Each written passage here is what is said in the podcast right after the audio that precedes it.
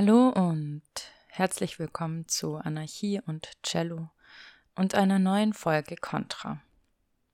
In Contra gehen wir den verbreitetsten Mythen und Vorurteilen rund um den Anarchismus auf den Grund. Dabei versuche ich möglichst kurz ein paar Gedanken zu formulieren, was man dazu sagen könnte, wenn man mal wieder dazu genötigt wird, sich zu rechtfertigen oder einfach dem politischen Feind gegenüber sitzt. Heute geht es um das Vorurteil, Anarchistinnen seien naiv. Wobei mir kommt es so vor, als ob sich dieses Vorurteil gegen Linke allgemein richtet. Wahrscheinlich aber kriegen radikale Linke öfter zu hören, sie seien naiv als Sozialdemokratinnen. Das liegt vielleicht daran, dass radikale Linke gerne eine ganzheitliche Systemkritik an den Tag legen.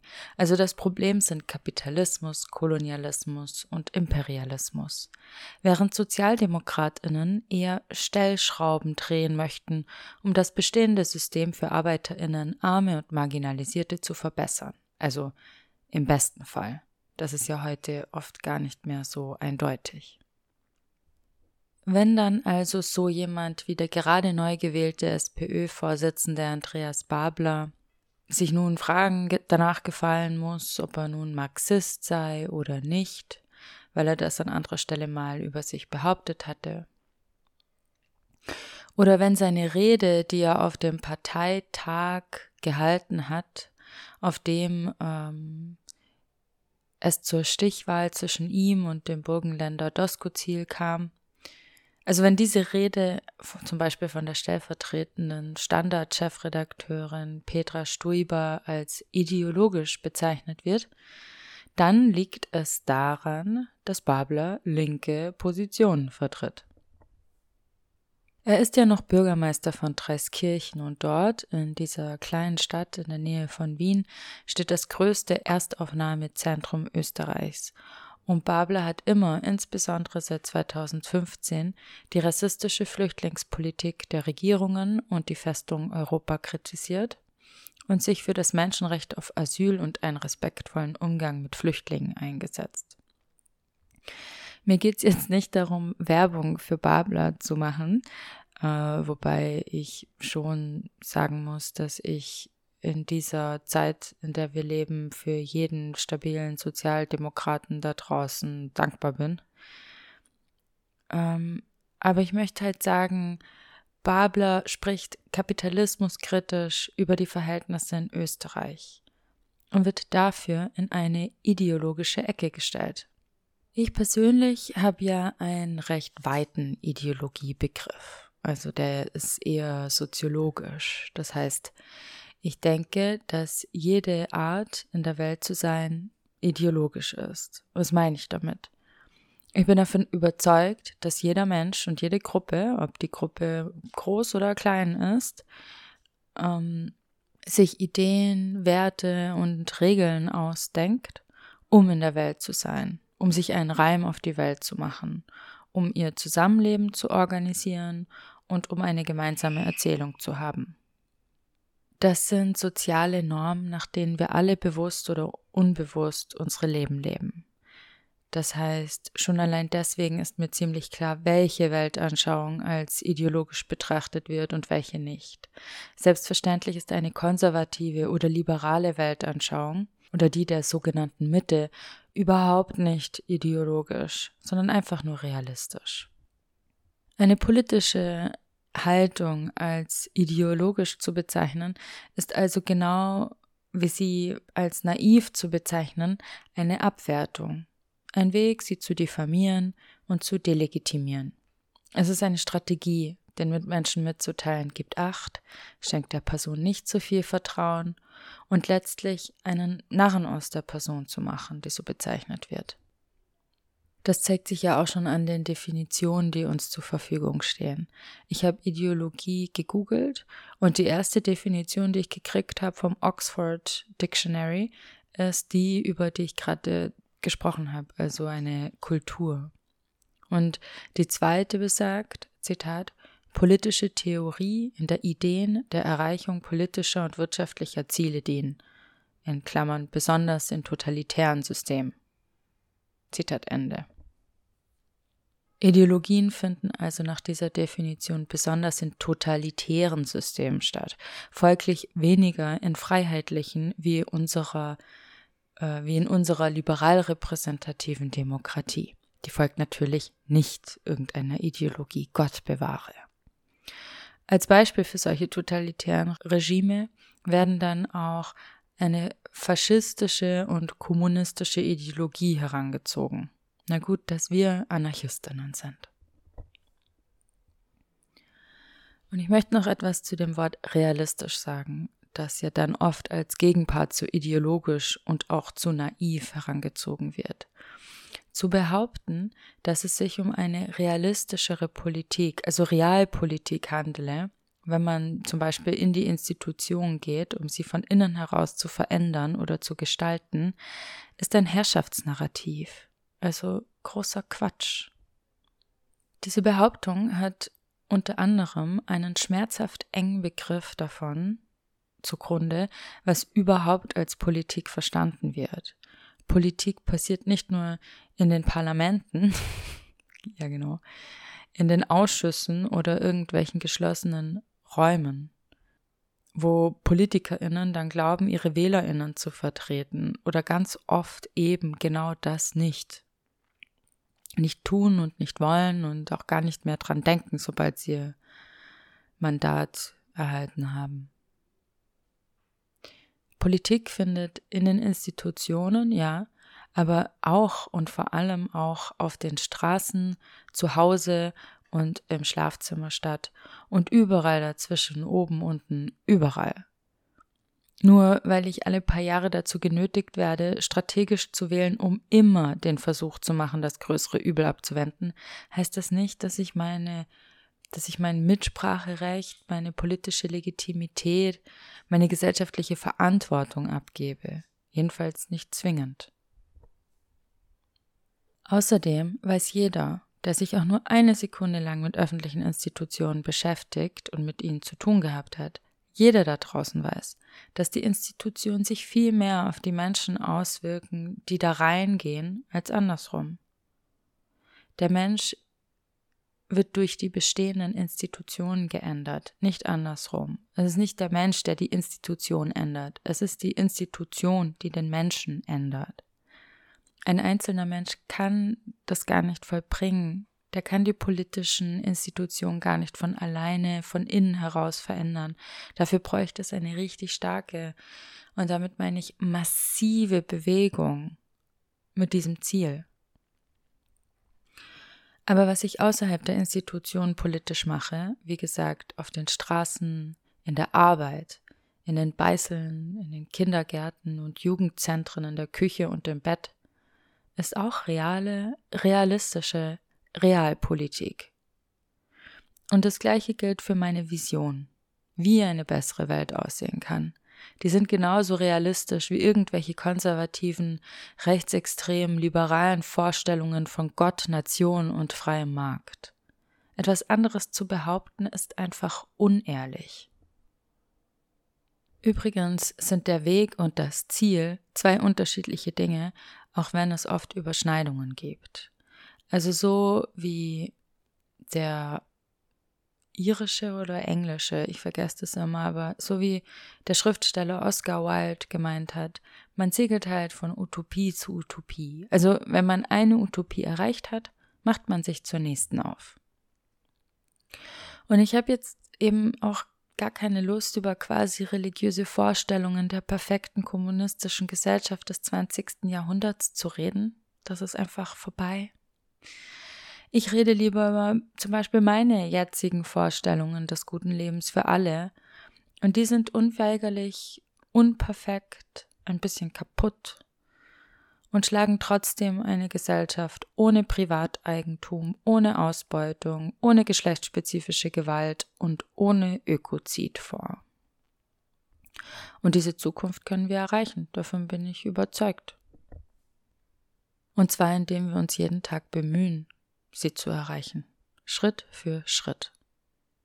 Was nämlich ganz oft vorkommt, ist, dass man als naiv bezeichnet wird, weil es ja nicht gehe, es sei einfach nicht möglich.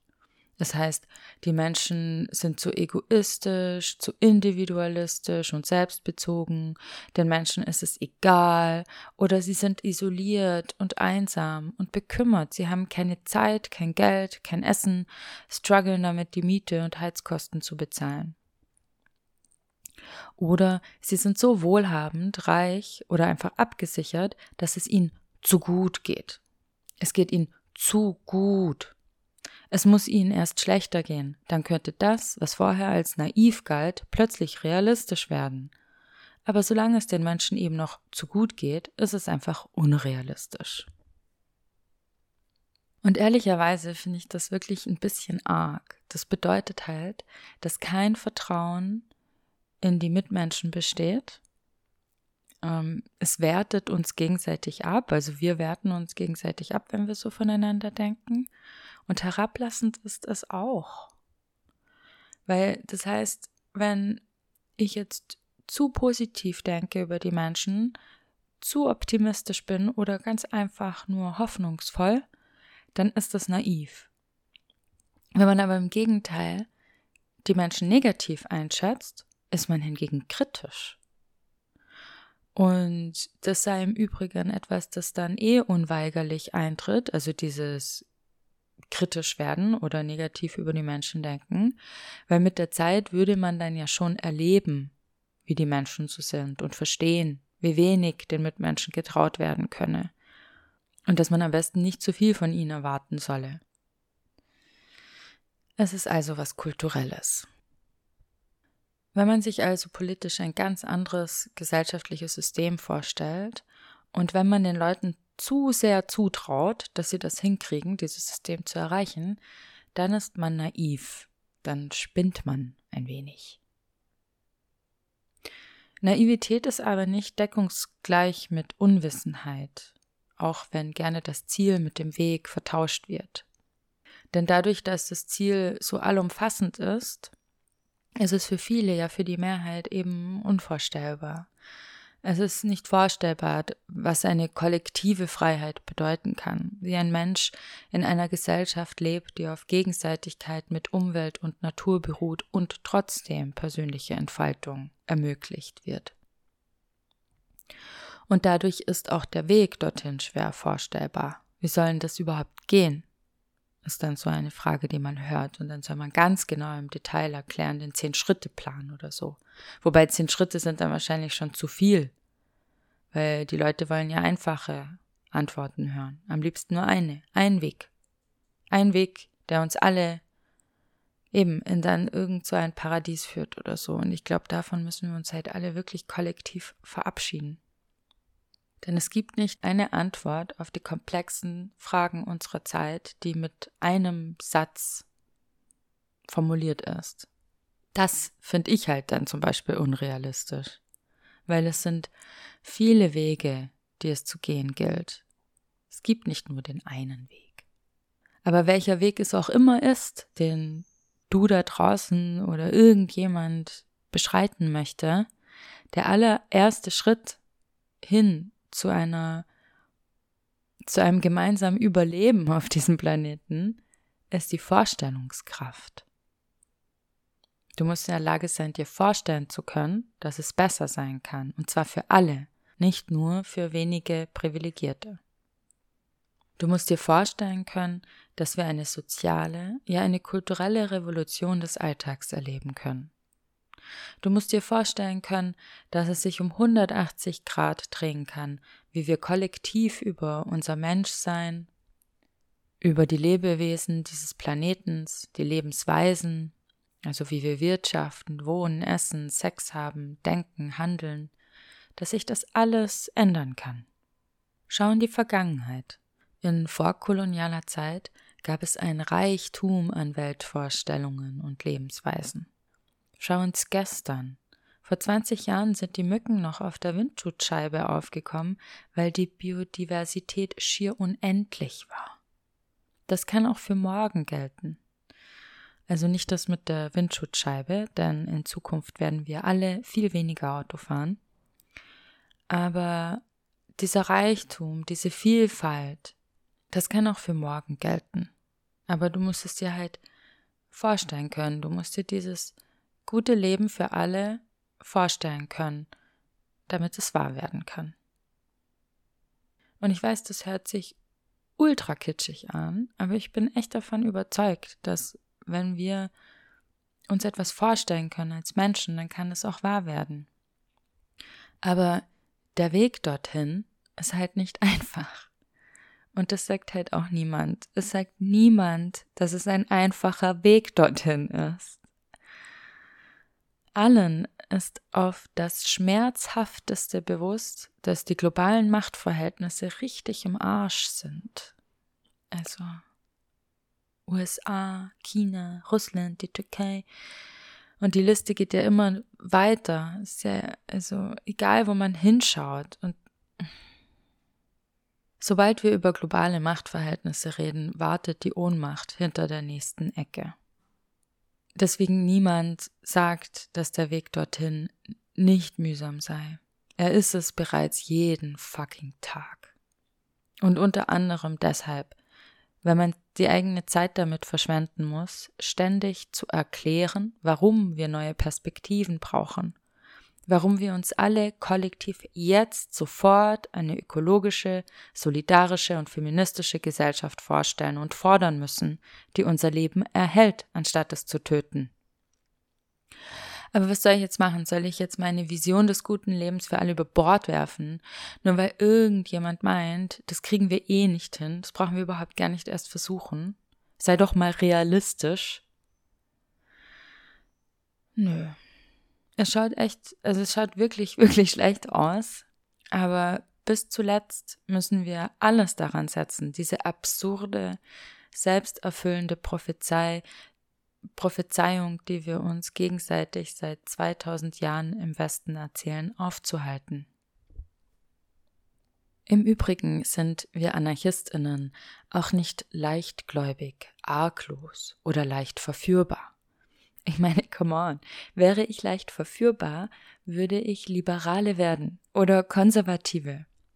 Wäre ich leicht verführbar, würde ich es mir leicht machen, so leicht man es sich eben machen kann als Frau in einer patriarchalen Gesellschaft. Gell? Und auch dieses Naivsein im Sinne von keine Ahnung haben, halt nicht genug gelesen zu haben oder sich nicht auszukennen oder zu einseitig zu sein. Da möchte ich dann erwidern, was sind denn deine Analysemethoden? Was glaubst du, was für ein Interesse hinter politischen Entscheidungen sogenannter demokratischer Repräsentantinnen stehen. Schaust du dir die Ursachen für Gewaltverhältnisse unserer Gesellschaften an? Oder sind es halt einfach die gleichen menschenfeindlichen und lebensfeindlichen Interessen, die du auch vertrittst, weil du dir dann was leisten kannst? als naiv bezeichnet zu werden, wenn man anarchistische Ideen vertritt oder auch einfach nur linke Ideen, ist also eine Taktik der Diffamierung des politischen Feinds und all jenen, die das Denken der herrschenden Klasse internalisiert und noch nicht genug reflektiert haben. Es ist eine Herrschaftslüge, weil uns vermittelt werden soll, dass eine, dass eine andere Welt eben nicht möglich ist und wir am Ende der Geschichte angekommen seien. Oder ich habe mich dann auch gefragt, ob das vielleicht auch wie so eine versteckte oder unbewusste Drohung ist, so, so eine Art Mahnung, so aller sei nicht so naiv, denn wenn du weiter deinen politischen Vorstellungen folgst, dann könnte Gewalt die Antwort der Herrschenden sein. Dann könnte Repression und Tod folgen. Schließlich Es ist nicht naiv zu glauben, die Menschen könnten ihre Belange selbst in die Hand nehmen, sich selbst regieren und verwalten und dabei die Macht anders organisieren, um eine ökologische, feministische, solidarische Gesellschaft zu erschaffen. Es ist nicht naiv, sondern notwendig.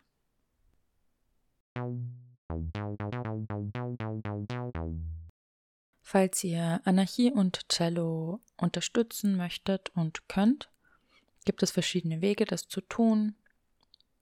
Einerseits kann man ein Abo abschließen auf Steady, um den Podcast äh, langfristig zu unterstützen und ähm, das Angebot auszubauen oder regelmäßiger gestalten zu können und auch ähm, zum Beispiel MusikerInnen bezahlen zu können oder ähm, andere involvierte Personen. Es gibt die Möglichkeit, über PayPal einmalige ähm, Spenden zu schicken oder auch über Kofi einen Kaffee auszugeben.